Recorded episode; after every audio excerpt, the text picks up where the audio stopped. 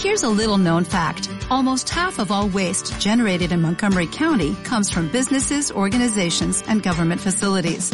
Reducing the amount of waste in your workplace will have a positive impact on our environment.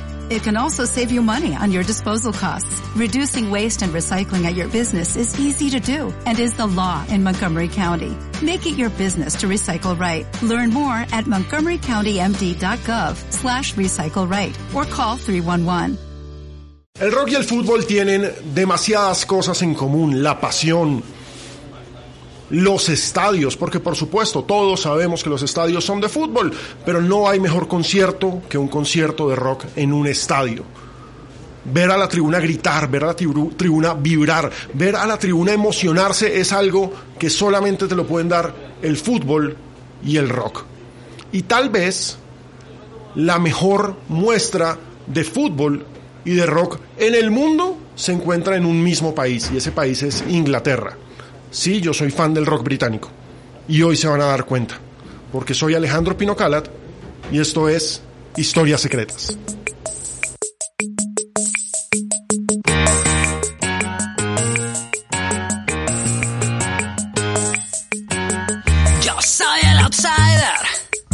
Curiosamente, el rock llegó vía marítima a Gran Bretaña el 5 de febrero de 1957. Es extraño decirlo, pero es que ese día el pionero blanco del rock and roll, Bill Haley, hizo historia al visitar Inglaterra con su banda The Comets. Si ustedes no ubican a Bill Haley, creo que van a ubicar perfectamente esta canción por si no lo recuerdan. One, two, three o'clock, four o'clock, rock. Five, six, seven o'clock, eight o'clock, rock. Nine, ten, eleven o'clock, twelve o'clock, rock. We're gonna rock around the clock tonight. Blanco de lo que hoy conocemos como rock and roll y su llegada a Southampton en el barco Queen Elizabeth fue todo un acontecimiento. Más de 5.000 fans estaban esperándolo a grito herido. Algo que muchos años después pasaría con los Beatles a la inversa, llegando a Estados Unidos, pero en ese momento fue el punto de partida de lo que hoy conocemos como el rock británico. Es extraño, sí, que llegue en un barco, que llegue con esa banda, pero es que la historia es muy particular porque este fenómeno estaba atado a la industria discográfica de los Estados Unidos, que desde comienzos de los años 50 estaba tratando de ver cómo manejaba el éxito de la música negra en un país altamente racista. La respuesta, por supuesto, por supuesto, era introducir artistas blancos que sonaran como negros. Ay, la apropiación cultural es tan vieja como la historia.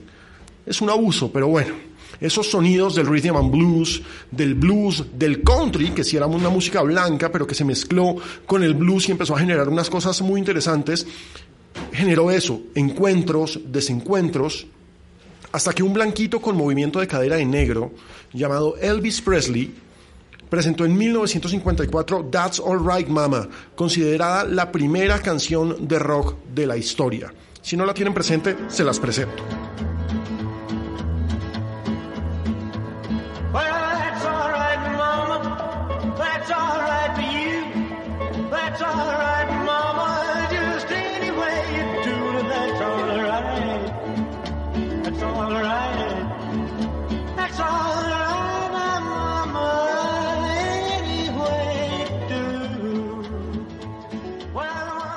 Pero esta es la que pesó para la industria discográfica. Insisto, una industria discográfica racista en ese momento y que estaba aprovechando ese fenómeno de cadera caliente llamado Elvis Presley.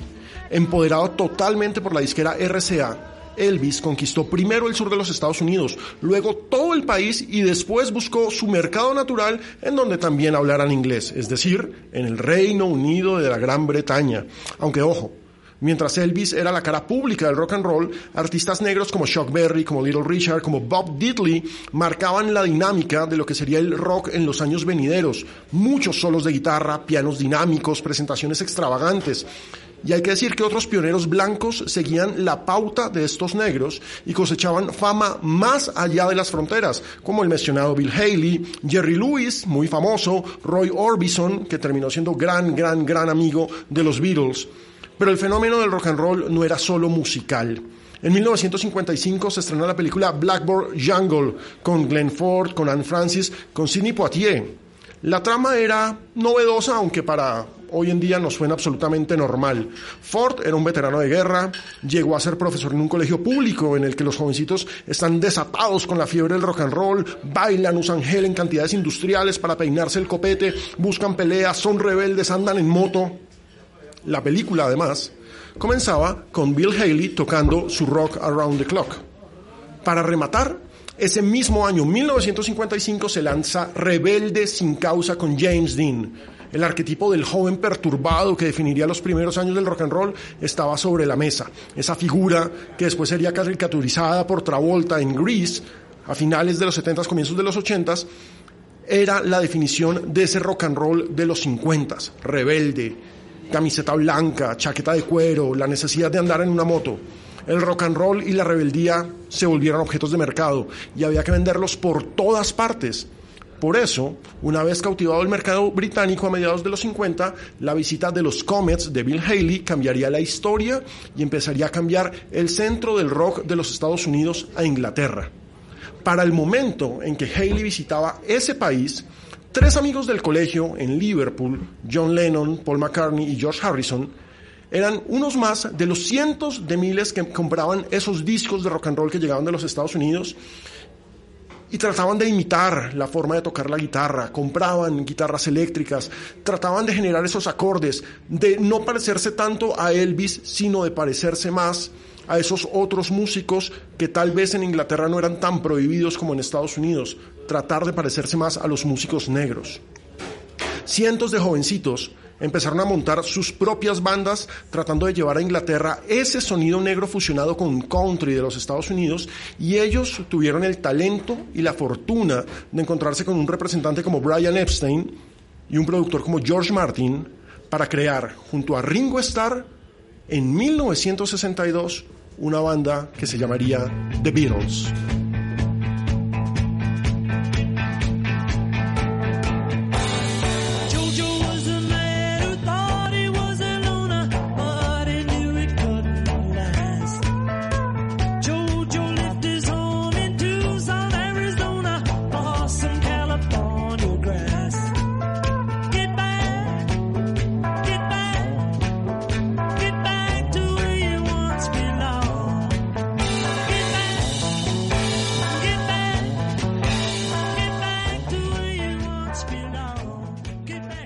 La música popular para siempre.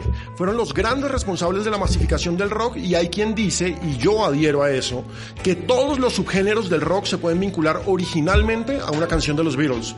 La gran pregunta es, ¿a qué equipo de fútbol le hacían fuerza? Y es una gran pregunta por el contexto preciso de la década de los 60 en Inglaterra. Miren, hay varias biografías que han señalado que Brian Epstein, este mítico manager de la banda, les prohibía hablar de fútbol para evitar perder fans. Hay que recordar que esa década, los 60 fue una década de rock, pero también de mucho impacto futbolero en Gran Bretaña. Recuerden, Inglaterra fue campeón mundial del 66. Teníamos la batalla por la hegemonía de la liga entre el Everton con Harry Ketterick, el mítico Liverpool de Bill Shankly, el legendario Manchester United de Matt Busby y el infame Leeds de Don Revie había un Newcastle que daba miedo, Tottenham y West Ham eran unos equipos poderosísimos, Inglaterra respiraba fútbol con demasiados equipos grandes en disputa, dos de ellos originarios de Liverpool, y admitir un mando no parecía una decisión comercialmente inteligente para los Beatles, pero hay que agradecer que en sus discos y en sus canciones nos empezaron a dejar huella. ¿Sí? Si nos atenemos a los hechos, antes de la final de la Copa FA frente al Leeds en 1965, Bill Shankly, que era el técnico de Liverpool, recibió un telegrama firmado por los cuatro. El telegrama decía, la mejor de las suertes muchachos, estaremos viéndolos por televisión. ¿Mm? Esa final de 1965 fue el primer título del Liverpool en la Copa FA. Pero la principal pista de los Beatles futboleros la dejó la portada de un disco mitológico, Sgt. Pepper's Lonely Hearts Club Band.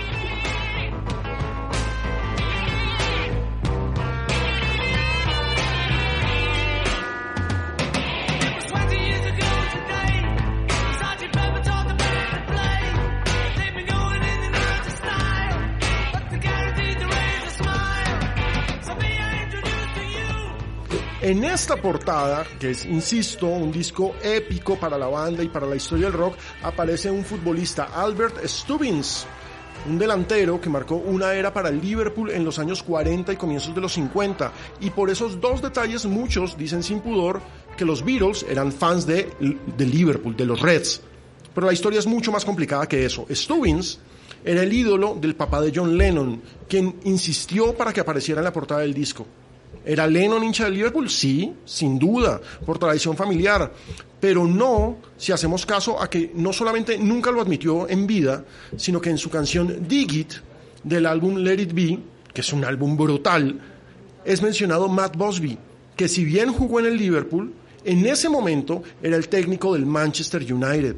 Además, ojo a esto, hay fotos en la prensa que muestran a Lennon celebrando con George Best el título del Manchester United en la Copa de Europa del 68, lo que hoy sería la Champions. Por si no recuerdan Digit, escuchen esto y escuchen el canto en el que habla de Matt Busby.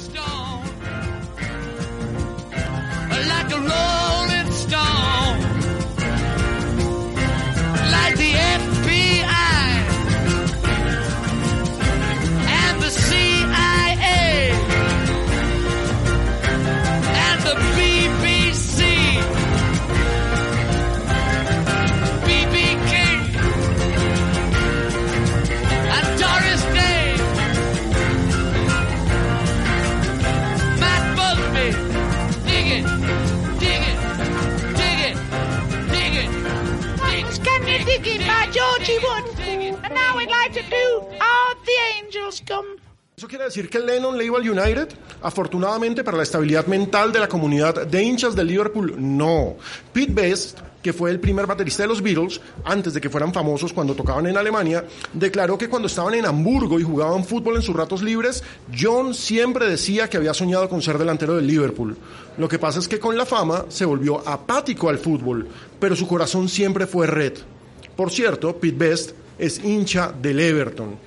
Incluso en el álbum en solitario Walls and Bridges de 1974, John Lennon hace una introspección en su vida y recuerda al fútbol en su infancia. La portada del disco lleva un dibujo hecho por él en junio de 1952, cuando tenía 11 años, y muestra a dos jugadores de fútbol, uno con una camiseta roja con mangas blancas, el más que evidente uniforme del Arsenal, y el otro con una camiseta de rayas negras y blancas, el mundialmente conocido uniforme de Newcastle.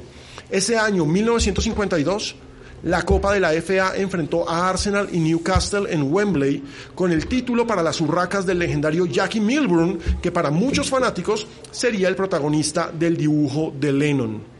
Lennon, según plantean todas las biografías de los Beatles, era el responsable de todos los guiños de la banda al fútbol. Uno de los más bonitos está en Glass Onion.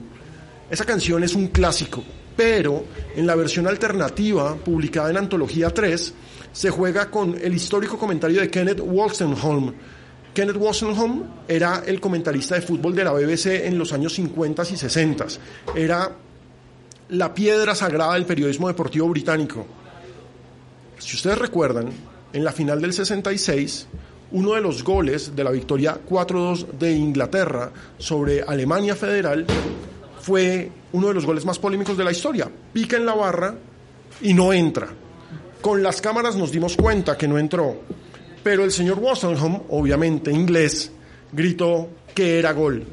Y Lennon metió ese grito en Glass Onion.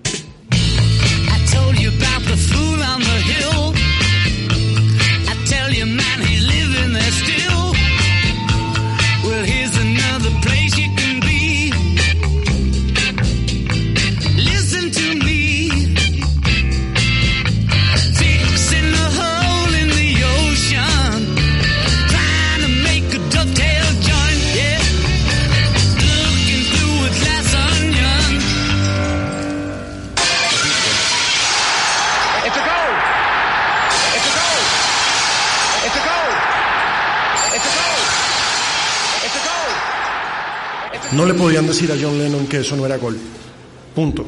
Era gol e Inglaterra era campeón del mundo. Paul McCartney, a diferencia de Lennon, es mucho más evidente. McCartney es del Everton, ¿sí? aunque tristemente hay que decir que se quedó con la maña de Epstein de no generar polémica y por eso cada vez que le preguntan dice que le va a los dos equipos de Liverpool. Una vez respondió que le iba al fútbol inglés y ya, tibieza supremamente importante la de Sir Paul, pero lo cierto es que va a Goodison Park con frecuencia y en un momento de crisis del club se rumoreó que iba a comprarlo, como Elton John con el Watford, historia que ya les voy a contar. Incluso en una entrevista reciente admitió que siempre va por los dos equipos de su ciudad, pero que cuando hay derby prefiere que ganen los azules. Tibio. George Harrison, en cambio, en cambio, al tipo le importaba un carajo el fútbol. Le importaba tampoco que dejó una frase para la posteridad. En Liverpool hay tres equipos, yo le voy al otro. Por si no lo tienen claro, en Liverpool solo hay dos equipos. Hay un tercero que se llama el Tranmere Rovers, que pues muchos dicen que es el tercer equipo de Liverpool, pero la verdad es que queda en Birkenhead, que no es exactamente Liverpool, es como decir que usted le va al Chia Fútbol Club, que es el tercer equipo de Bogotá. No, no, no, no, no, no, no. ¿Sí? Ahora, vale la pena contar que el hijo de George Harrison es un abonado frecuente de Anfield y es uno de los hinchas más famosos del Liverpool. Con Ringo, obviamente, las cosas son diferentes porque todo con Ringo es diferente. Primero, porque si bien él es de Liverpool, su padre putativo Harry Graves era un obrero fanático del Arsenal de Chapman, el mejor equipo inglés de la década del 30. Así que no es de extrañar que el baterista sea abiertamente hincha de los Gunners, algo que solo pudo admitir cuando se acabaron los Beatles, porque usted no puede ser parte del orgullo de Liverpool y decir que le va al Arsenal. Así de simple. Pero como la tierra llama, los hijos de Ringo son vistos regularmente en Anfield haciéndole fuerza al Liverpool. Es imposible que los rockeros ingleses de los 60 no estuvieran permeados por el fútbol y no solo por el título mundial de Inglaterra. Como ya dije, los grandes clubes estaban en una época dorada y los jóvenes soñaban con fútbol, incluso con jugarlo. Por eso no extraña que un amigo guitarrista llamado Keith Richards hubiese jugado en las inferiores del Brentford.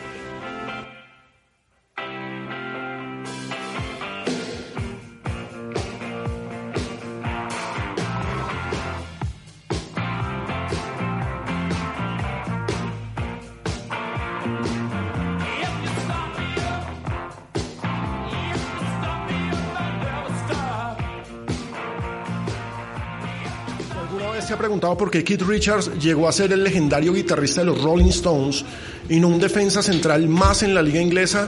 Él mismo lo respondió hace algunos años. Nadie en el club vendía buena marihuana.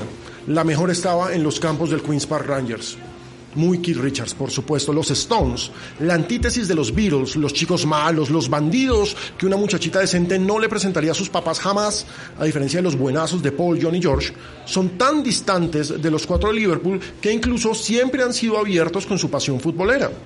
Mick Jagger, por ejemplo, siempre ha aceptado que es fanático del fútbol e hincha del Arsenal. Y cuando puede, va al estadio, en donde solía encontrarse con viejos amigos de la escena del rock de los 60, como Roy Davis de los Kings, Roger Daltrey de The Who, David Gilmour y Roger Waters de Pink Floyd, y que también son Gunners, como ya les voy a contar. Pero si algo caracteriza a Mick Jagger y su relación con el fútbol, es que Mick Jagger es un salado. Jagger, londinense, modelo 43, creció en la era post-Chapman, en la que el Arsenal era no solo el equipo más rico, sino el más poderoso de Inglaterra. Sin embargo, cuando llegaron los 50, los jóvenes hinchas del todopoderoso Arsenal de los 30 y los 40 tuvieron que sufrir una era complicada. El poder del fútbol ahora estaba en Manchester, y con los 60 en Liverpool. Para colmo de males, los odiados vecinos de Tottenham y el West Ham tuvieron muchas campañas mejores que las de los Gunners en esos años. ¿Sería la presencia de un joven Jagger en la cancha del Arsenal de esos tiempos el comienzo de la maldición que acompaña el nombre del cantante de los Rolling Stones? No lo puedo probar, pero me dan ganas de decir que no lo dudo. Porque, insisto, si hay alguien con más sal, más mufa o más mala suerte para un equipo de fútbol en la historia, ese, ese es Mick Jagger. Repasemos la historia de sus mufas.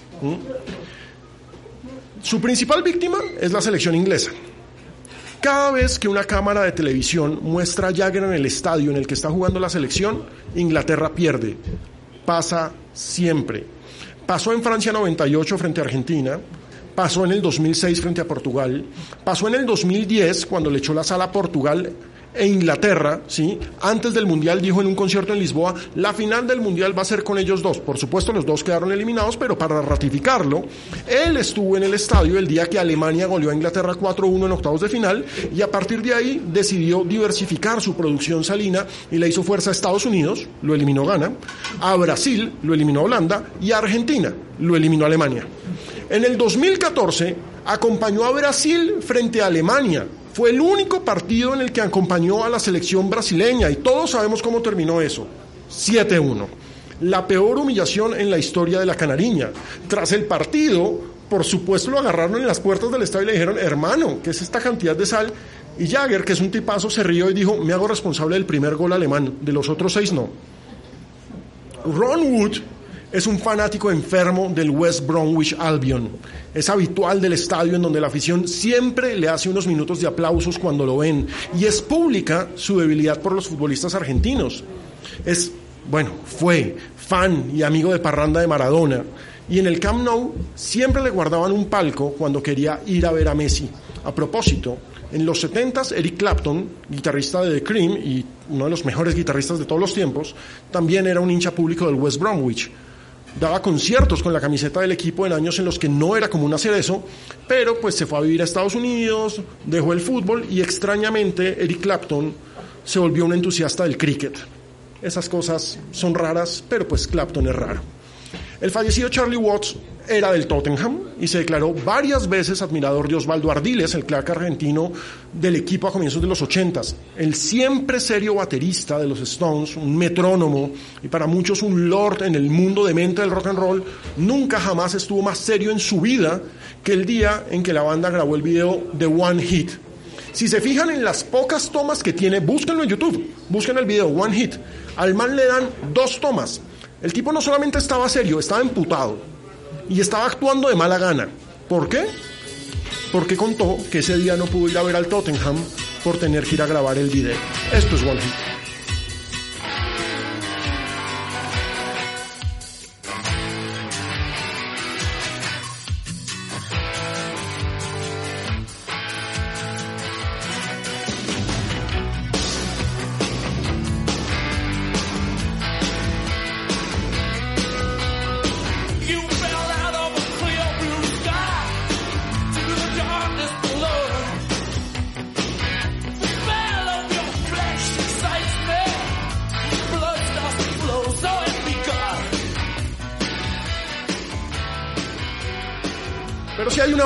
Icónica del rock inglés que sea fanática del fútbol, es inevitable hablar de Pink Floyd. Como ya les dije, Roger Waters y David Gilmour son del Arsenal, lo que no impidió que tuvieran todo tipo de diferencias creativas que llevaron a la explosión de la banda. Para tratar de operar como equipo en los 70s y que no le pasara lo de los Beatles, a Waters se le ocurrió que la banda fuera eso, un equipo de fútbol. Roger Waters es otro tipo que es bastante particular. Organizó un equipo de fútbol en el que él era el portero. Gilmour, Richard Wright y Nick Mason eran jugadores de campo. Contrataron a otros siete amigos y le pusieron el PFFC, Pink Floyd Football Club. Jugaron torneos aficionados en los 70s en los que las superestrellas trataron de pasar desapercibidos. Lo lograron con éxito muchísimas veces porque pues nadie iba a creer que una de las bandas más grandes del mundo iba a estar en el campeonato de, rollo- de rollones de tu papá o de tu tío, pero ahí estaban ellos. Ahora, más allá de su afición por jugar y ver fútbol, Pink Floyd nos dejó dos canciones maravillosas que dejan clara la relación de esa época con la pelota.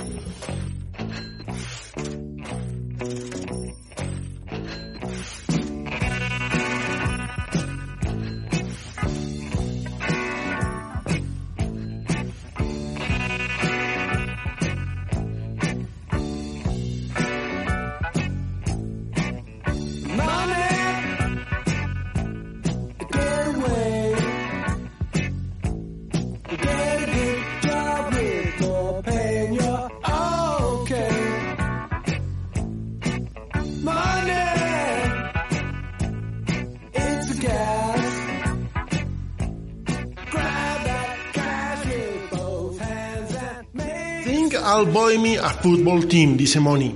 Esa canción de 1973 que abre ese disco maravilloso, icónico llamado Dark Side of the Moon.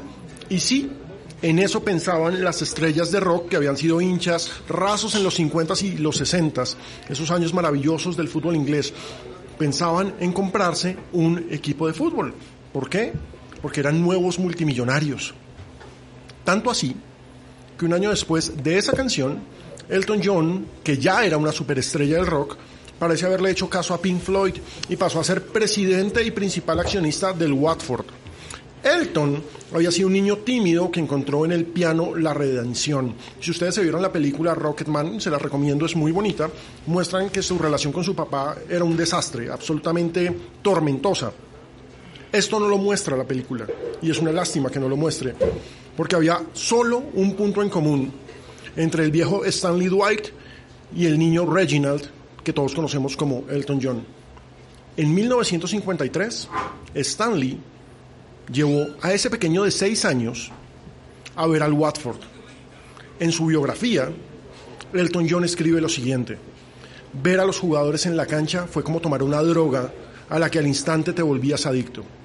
Todos sabemos que Elton John sabe mucho de adicciones, tanto así que en 1974 el sufrido equipo estaba en la quiebra y Elton John organizó un concierto benéfico con, Rod Stewart, hincha furibundo del Celtic de Glasgow, y salió disfrazado, Elton John siempre salía disfrazado, pero salió disfrazado de abejita.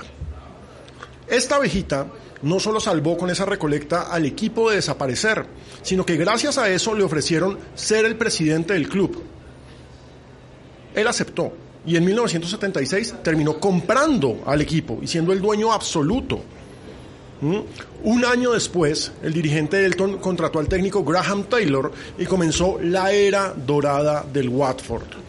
Ascendió de tercera a primera división en tres años. En 1981, perdón, fueron subcampeones de la liga inglesa. Jugaron la Copa de Campeones de la UEFA en 1982 y disputaron la final de la Copa FA de 1984 frente al Everton. La épica aventura de Elton John al frente del Watford terminó en 1987 cuando vendió el equipo, pero ningún hincha lo olvida, no solo por ser uno de los suyos, uno que puso el alma y la billetera para darle gloria al equipo de su papá, sino porque su disfraz de abejita es hoy uno de los símbolos y la mascota del equipo.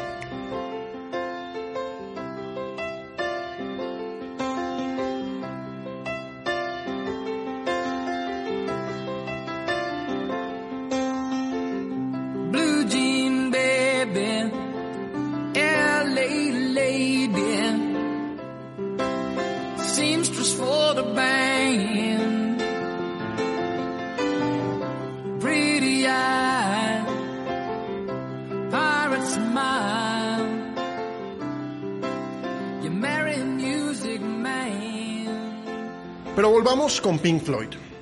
Si bien Roger Waters y Gilmour son del Arsenal, Richard Wright y Nick Mason son hinchas a muerte del Liverpool. Por eso, el fino, de, fino, pero fino detalle de terminar la canción Fearless con una grabación de la hinchada del Liverpool cantando You'll Never Walk Alone. Ese es uno de los gestos más hermosos del rock al fútbol en toda la historia y quiero que lo escuchen. Quiero que escuchen cómo se funde la canción con el cántico.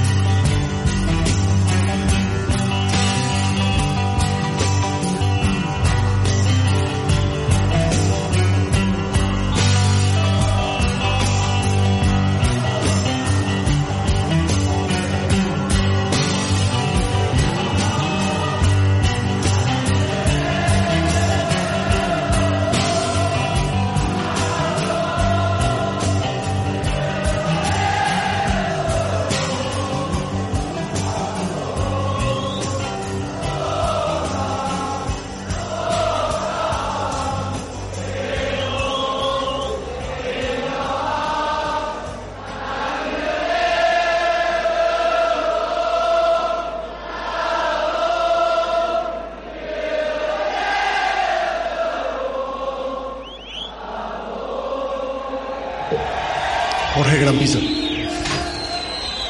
Gran pizza, en serio, chévere. ¿Cómo les fue con la pizza? ¿Bien?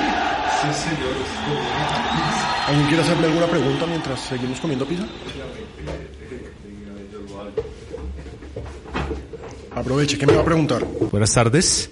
Eh, Alejandro, el fútbol inglés de hoy eh, se sigue viendo cada vez más con la llegada de nuevos del jugador este del Manchester United, Cristiano Ronaldo, con la presencia de nuevos, eh, por ejemplo, la llegada, por ejemplo, o el tema con Jerry Mina en el Everton, le ha dado calidad al fútbol inglés, que la gente al menos pueda ver esos partidos de para decir, hombre, esto es de buena idea de gran nivel en el fútbol inglés. Pues mire, Raúl, la, la Premier es hace muchísimos años la mejor liga del mundo.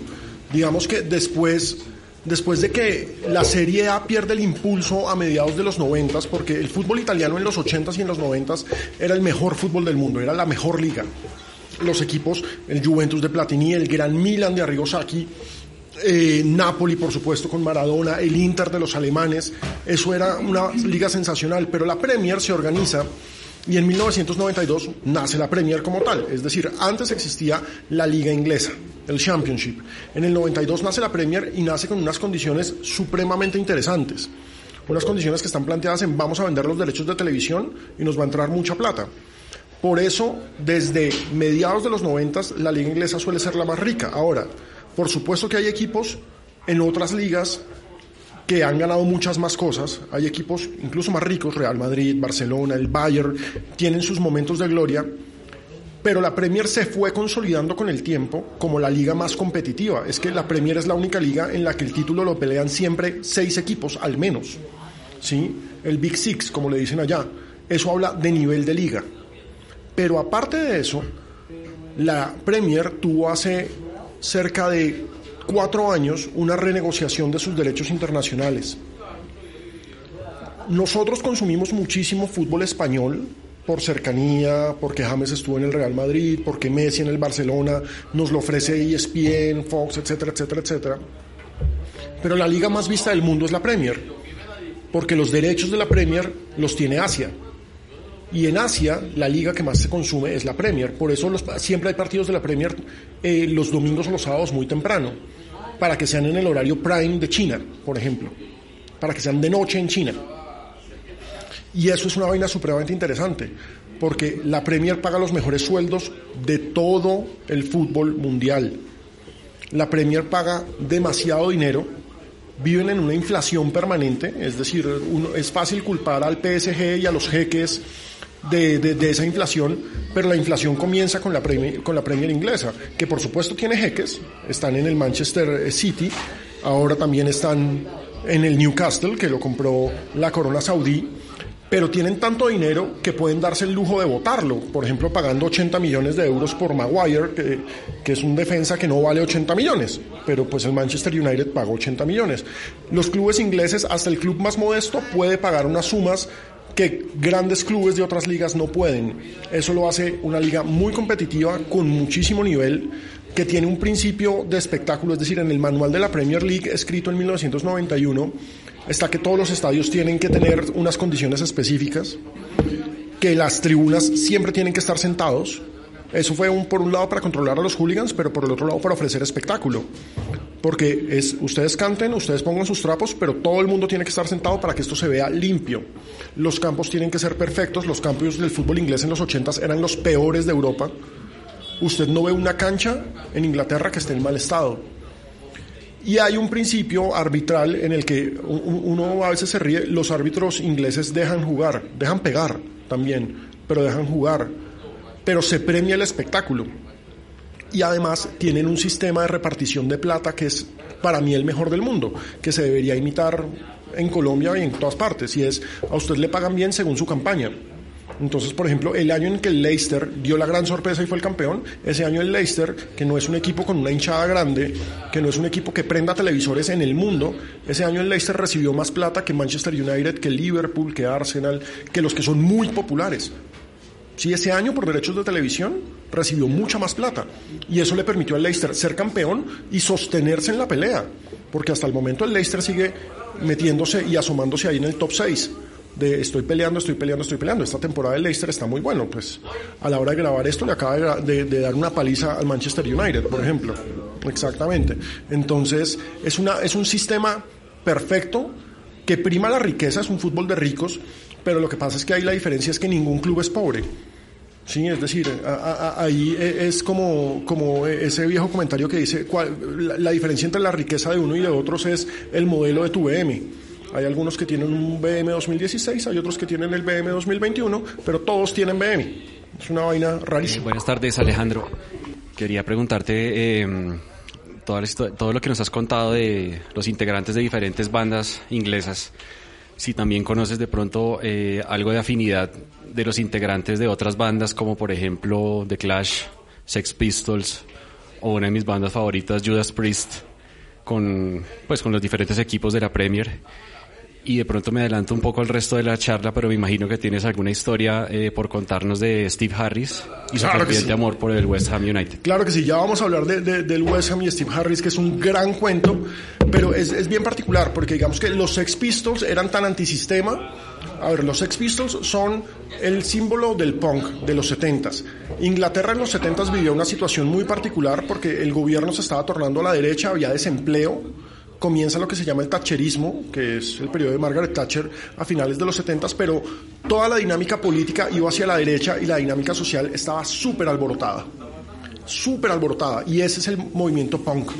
Y el movimiento punk no solamente es antisistema en términos de anti la reina, anti el gobierno, anti la economía, también el movimiento punk en su esencia básica es antifútbol. Y eso es muy particular. Porque es muy curioso que algo sea antifútbol en Inglaterra. Y originalmente, ahora los punks están totalmente metidos en el fútbol, porque ese es el fútbol, el fútbol se lo come a usted, así de simple. Pero los Sex Pistols estaban muy alejados del fútbol, porque era un símbolo del sistema y un símbolo de control. Pero estaban muy, muy, muy, muy alejados del fútbol. Ahora, con The Clash hay una historia bonita, porque es que The Clash nunca se ha hecho público de qué equipos eran los integrantes, pero hay diferentes rumores que los han visto en los tres grandes, ah, dependiendo del personaje, en los tres grandes de Londres. Tottenham, West Ham y por supuesto el Arsenal. Si los otros de Londres no, pues Chelsea vino a ser grande después de viejo, eh, con la plata que llegó hace bastantes años con Abramovich, pero esos eran los tres que monopolizaban y por eso no todos los rockeros, y esto es muy particular, no todos los rockeros asumían su pasión por un equipo para no generar eh, división y que no, no perder compras de discos. Eso es una vaina que a mí me parece muy simpática, porque pues el fútbol, como los discos, uno no permite que se pongan otra camiseta. Entonces, sí, me encanta esta banda, pero ¿cómo así que es del equipo del que yo no soy? Yo no puedo ir a hacerle fuerza a ese tipo. Sí, yo no puedo ir a cantar las canciones de ese tipo porque entonces muchas bandas se negaron a eso. Pero sigamos porque el cuento es bueno. Hola Alejo. Eh, está chévere toda la historia entre el fútbol de lo, pues el fútbol en la historia inglés y asimismo de los de los grupos de rock. Pero hoy en día, ¿cuál es la relación del fútbol contemporáneo con el rock? ¿Cuál es la conexión que hay entre la afición y la música? se va a dar cuenta con lo que voy a contar ahorita. Se va a dar cuenta con este detalle finísimo y es una gran pregunta para iniciar este bloque. Porque terminamos el primer bloque escuchando Fearless de Pink Floyd, uniendo una canción que es muy bonita con una, un canto que es tal vez el canto más famoso de todo el fútbol, que es el You'll Never Walk Alone. Pero yo les quiero contar la historia de You'll Never Walk Alone. ¿Mm? Miren, es la canción más famosa del fútbol en Europa. En Latinoamérica el cuento es diferente, obviamente, por pues, la vinculación de las barras argentinas con el rock argentino, lo que da para otro podcast. Pero el You Never Walk Alone lo hizo global el Liverpool, lo cantan las barras del Dortmund, lo cantan las barras del Brujas, lo cantan las barras del Feyenoord, lo cantan las barras del Lugo en España. Y si quieren que sea más raro, lo canta la barra del Tokyo Football Club en Japón. Es una vaina increíble. Quiere decir, sigue adelante y nunca caminarás solo. Y es curiosamente, y esto es lo realmente curioso, es el estribillo de un musical de Broadway que se estrenó en 1945 y se llama Carrusel. Fue escrito por Richard Rodgers y Oscar Hammerstein II. Usted tiene que llamarse Oscar Hammerstein II para escribir un musical de Broadway, creo yo. Carrusel está basado en un drama húngaro llamado Lilium y el coro You Never Walk Alone es utilizado en la obra para motivar a un grupo de estudiantes a seguir adelante en la vida. ¿Sí? Sigan adelante porque nunca van a caminar solos. ¿Qué tiene que ver esto con rock? Vamos por partes. En 1963, uno de estos miles, miles, miles de grupetos que buscaban la fama y la gloria de los Beatles, imitándolos en su aspecto y tratando de componer baladas que enloquecieran a las jovencitas como hacían George y Paul, hizo su propia versión de ese musical de carrusel. La banda se llamaba Gary and the Peacemakers y su líder, Gary Marsden, era amigo de los Beatles e incluso compartió cartel con ellos en la mítica caverna, el Cavern Club, en el que los, los Beatles, los Fab Four, se hicieron famosos. Incluso Brian Epstein fue representante de Gary and the Pacemakers y George Martin les produjo un par de canciones. El caso es que en 1963 Gary and the, Peacemakers perdón, utilizaron la legendaria frase en una canción que llegó a ser número uno en el Reino Unido por encima de los Beatles. En medio de esa lucha sobre quién era más famoso entre los Beatles, los Stones, los Kings, Cream y los modestos, Gary and the Peacemakers, llegó la final de la Copa FA de 1965, esa en la que los Beatles le mandaron un telegrama a Bill Shankly. Leeds United y Liverpool se enfrentaban para definir el verdadero poder del fútbol inglés. Y en unas declaraciones a la prensa, el técnico del Liverpool, Bill Shankly, dijo que les ponía esa canción a sus jugadores como motivación antes de los partidos. Ese año, Liverpool ganó la Copa FA por primera vez en su historia. Al año siguiente, con Shankly poniéndoles a los jugadores el You'll Never Walk Alone de Gary and the Peacemakers, llegó la segunda Copa inglesa. Había empezado una leyenda. Y desde ahí y hasta ahora, como ustedes pueden ver cada fin de semana en la Premier o cada jornada en la Champions, la tribuna de Cop, que es la más popular de Anfield, canta el coro de Rodgers y Hammerstein con el ritmo de los Peacemakers. Yo sé que ustedes no conocen la canción original, porque no es famosa para nuestros tiempos. Es inmensamente famosa gracias a la barra. Pero escuchen esto. You walk a storm, hold your hand up high and don't be afraid of the dark.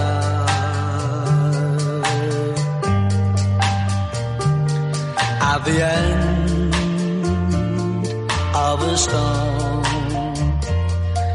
There's a golden sky and the sweet silver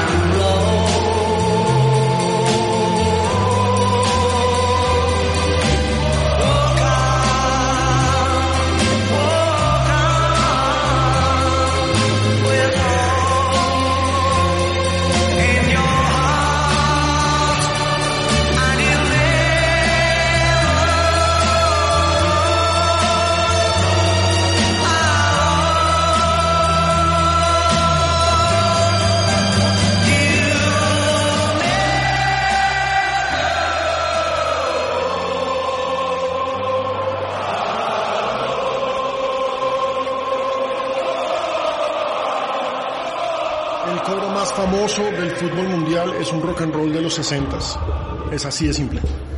Es increíble. Uno cree que es una canción. No, es un rock and roll de los 60 Pero, pero es muy suave y sé que estamos muy suaves, así que pongámonos pesados. Birmingham es una ciudad industrial ubicada en lo que se conoce como el West Midlands en Inglaterra. Es una ciudad obrera que en los 60 vivió un movimiento social tremendo que llevó a varios intelectuales a analizar el fenómeno. De ahí nacen los estudios culturales, ¿sí? se llama la Escuela de Birmingham. ¿sí?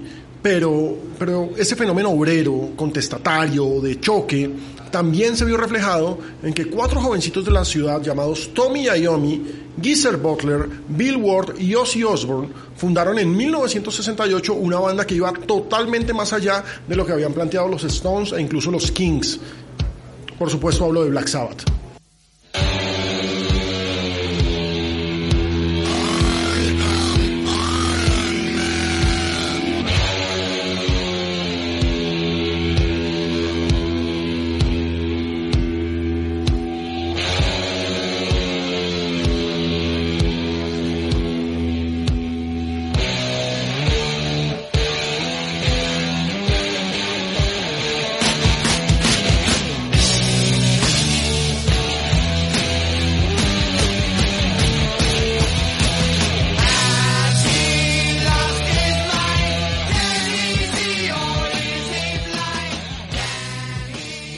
Integrantes de Black Sabbath no solo dieron las bases fundacionales para el heavy metal gracias a la guitarra de Iommi y a la presencia escénica de Ozzy en su infancia, eran fieles seguidores del Aston Villa al ser todos vecinos del sector de Aston de Birmingham. 11 años antes de que se formara Sabbath, los cuatro de Birmingham habían visto a su equipo salir campeón de la Copa FA frente al poderoso Manchester United, pero lo habitual era perder, naufragar en la B y sufrir. Pero después del éxito de la banda, han celebrado a lo grande, especialmente con esa era dorada de Aston Villa a finales de los 70s y comienzos de los 80s, que fue la gran era de Black Sabbath. ¿sí? Fue uno de los fundadores de la Premier, Aston Villa en los 90, década en la que siempre estuvo además dando la pelea. Por eso no extraña que Yomi y Butler sean vistos constantemente en el estadio, incluso con el equipo en la B, y que cada vez que el viejo Ozzy Osbourne pasa por Birmingham, le tomen una foto con la camiseta del equipo. En 2006, cuando Sabbath entró al Rock and Roll Hall of Fame, que se supone que es el máximo orgullo para el rock, Geezer Butler, el más enfermo villano de todos, en el escenario del Rock and Roll Hall of Fame, se tiró un grito brutal. ¡Up the Villa! Ninguno de los gringos entendía. Sus tres compañeros aplaudieron y sonrieron. Hace poco, Tommy Iommi dijo, en un periódico de Birmingham que sueña con un último toque de Sabbath con la formación original en el Villa Park, que esa sería la mejor forma de retirarse, en la casa de su equipo. Contemporáneo a Sabbath, Led Zeppelin es una de las bandas más grandes de todos los tiempos. Jimmy Page es para muchos el mejor guitarrista en la historia del rock, solo superado por Hendrix, pero el fútbol nunca fue lo suyo. En cambio, Robert Plant, señores, Robert Plant no solo es un monstruo como frontman, sus cánticos por el Wolverhampton Wonders han sonado en todos los estadios en los que Zeppelin ha tocado, aunque usted no lo supiera. Hace poco, el propio Plant que es asistente habitual a la tribuna de los Wolves, que es invitado a hacer saques de honor del equipo, incluso ensaya penales con la nómina principal cuando cae a los entrenamientos, contó en una entrevista que en las giras de Zeppelin calentaba la garganta cantando las canciones de la barra del Wolverhampton a oscuras en el escenario sin que nadie lo viera. Incluso una vez estaba cantando y alguien desde la tribuna, Who the fuck is? Y él simplemente se rió. ¿Sí? Simple y vulgarmente se rió. Hey, hey, mama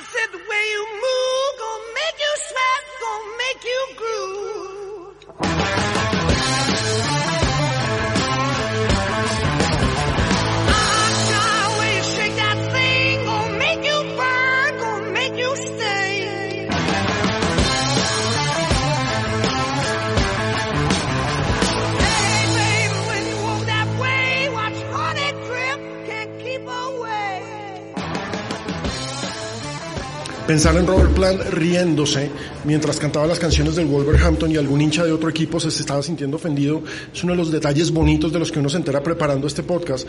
Pero si de rockstars hinchas se trata, es imposible, absolutamente imposible no seguir con esta historia sin mencionar a la doncella.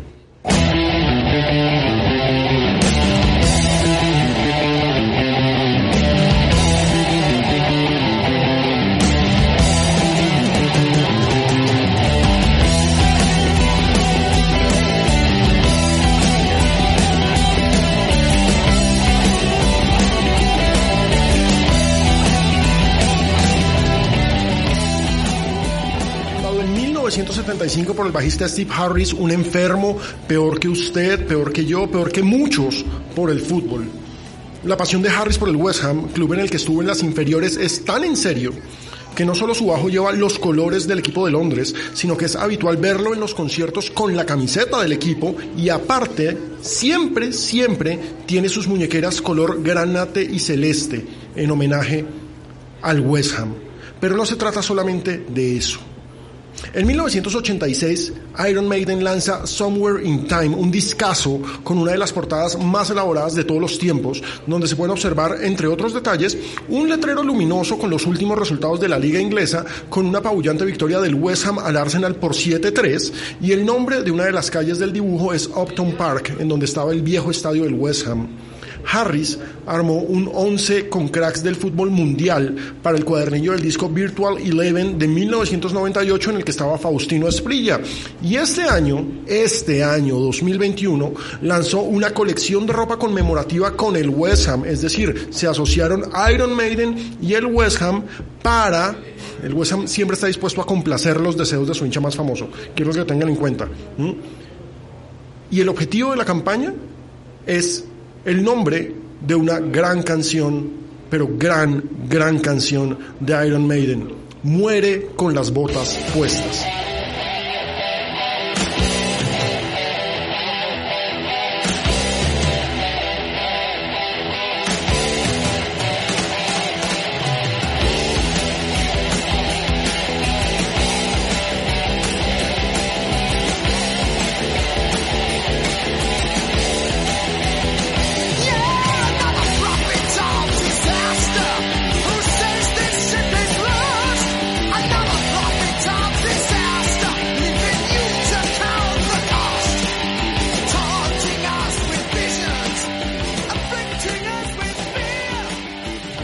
La canción la escribió Dickinson, no la escribió Harris. Dickinson no se sabe de qué equipo es, pero muchos dicen que también es del West Ham. Y pues creo que le toca decir que es del West Ham porque yo creo que nadie en Iron Maiden puede decir algo en contra del West Ham. Eso sí está más que cantado. Pero hablemos de tiempos más recientes y de una historia que es muy particular. Manchester City es un club nuevo rico, hay que decirlo así, de frente. Está muy de moda desde que pertenece a la familia real de Emiratos Árabes. Pero antes, cuando el City no ganaba nada, había que tener cojones y personalidad para ser hincha de los celestes. Es decir, usted es el vecino del Manchester United, del equipo que ganaba en Europa, del equipo que le daba la pelea al Liverpool por ser el más ganador de la liga. Y mientras tanto, usted estaba en la B o en la C o simplemente no ganaba nada. Por eso insisto, había que tener cojones para ser hincha de los Cities. Y si hablamos de cojones y de personalidad, eso le sobra a los hermanos Gallagher, fundadores de la banda Oasis y los hinchas más famosos del equipo celeste.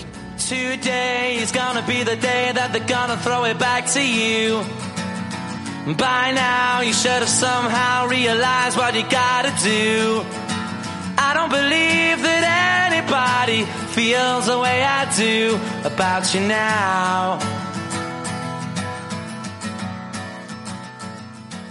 Gallagher se hizo hincha del City a los cuatro años cuando vio un partido del equipo en el viejo estadio Main Road. Tras eso, jugó en un equipo que se llamaba el Gaelic Football, un equipo juvenil que entrenaba en Hugh End, que es uno de los campos del Manchester City. Insisto, ser hincha del Manchester City antes era cosa seria. Antes de la llegada de los petrodólares, por ejemplo, Noel Gallagher solamente vio a su equipo ganar una liga en la temporada 67-68 cuando tenía año y medio, es decir, no lo vio ser campeón. Ya estaba vivo, pero no lo vio ser campeón. Liam nació en 1972 y la infancia de los dos tuvo al City como protagonista del fútbol inglés, incluso con el placer de mandar a la B al odiado Manchester United en 1974, pero los 80 fueron duros dos descensos y en 1990, justo después de regresar a la primera división, los dos hermanos fundaron la banda insignia de la invasión de rock y pop británico de esa década. Una década malísima para el Manchester City, que a pesar de ser fundador de la Premier en 1992, se hundió en el descenso y terminó yéndose a tercera división en 1998, mientras los Gallagher se convertían en mito y el nombre de Oasis le daba la vuelta al mundo.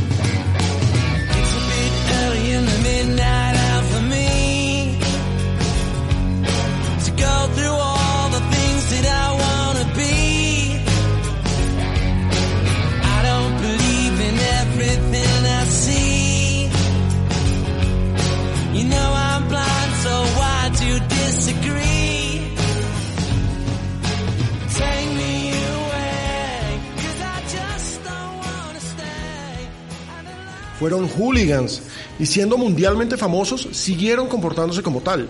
En 1994, cuando Oasis ya era una de las bandas más grandes del mundo, Liam inició una pelea con hooligans del West Ham montados en un ferry. Tuvo que intervenir la policía porque iban a hundir el barco. En 2012, a Liam lo expulsaron del Santiago Bernabéu por besar a un guardia de seguridad después de un gol del City frente al Real Madrid. Es tal la pasión de los hermanos Gallagher por el City que Noel dijo que iba a comprar al club a finales de los 90 si eso ayudaba a que regresaran a primera división, algo que solo se dio en 2002. Irónicamente, en 2008, la familia real de Emiratos Árabes fue la que compró el City y un año después Oasis explotó cuando Noel dijo que no podía seguir trabajando con su hermano. Los éxitos del City llegaron con la contratación de Guardiola y unas nóminas de lujo. Y a pesar de que siempre se les ha visto celebrando con los jugadores y el equipo, a Liam y a Noel nunca se les volvió a ver juntos. Muchos fans sueñan con volver a ver a Oasis y el rumor del regreso de los Gallagher siempre está en el aire. Pero como bien lo dijo Noel hace un tiempo, hay más chances de que Roberto Mancini regrese al City a que Oasis se reúna. Pero están unidos por la sangre, por la sangre y por la camiseta celeste del City. Y eso siempre avivará la llama de la esperanza. Porque si algo tiene un hincha, es esperanza. Y si algo tiene un fanático de rock, es la esperanza de que el próximo disco siempre sea mejor y de que ojalá vuelvan a tocar para ir a un concierto este año. Yo soy Alejandro Pino Calat y esto fue Historias Secretas. Muchas gracias por venir.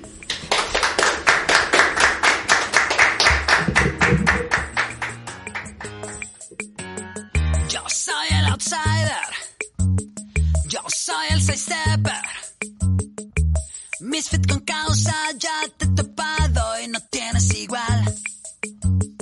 Te visto por ahí.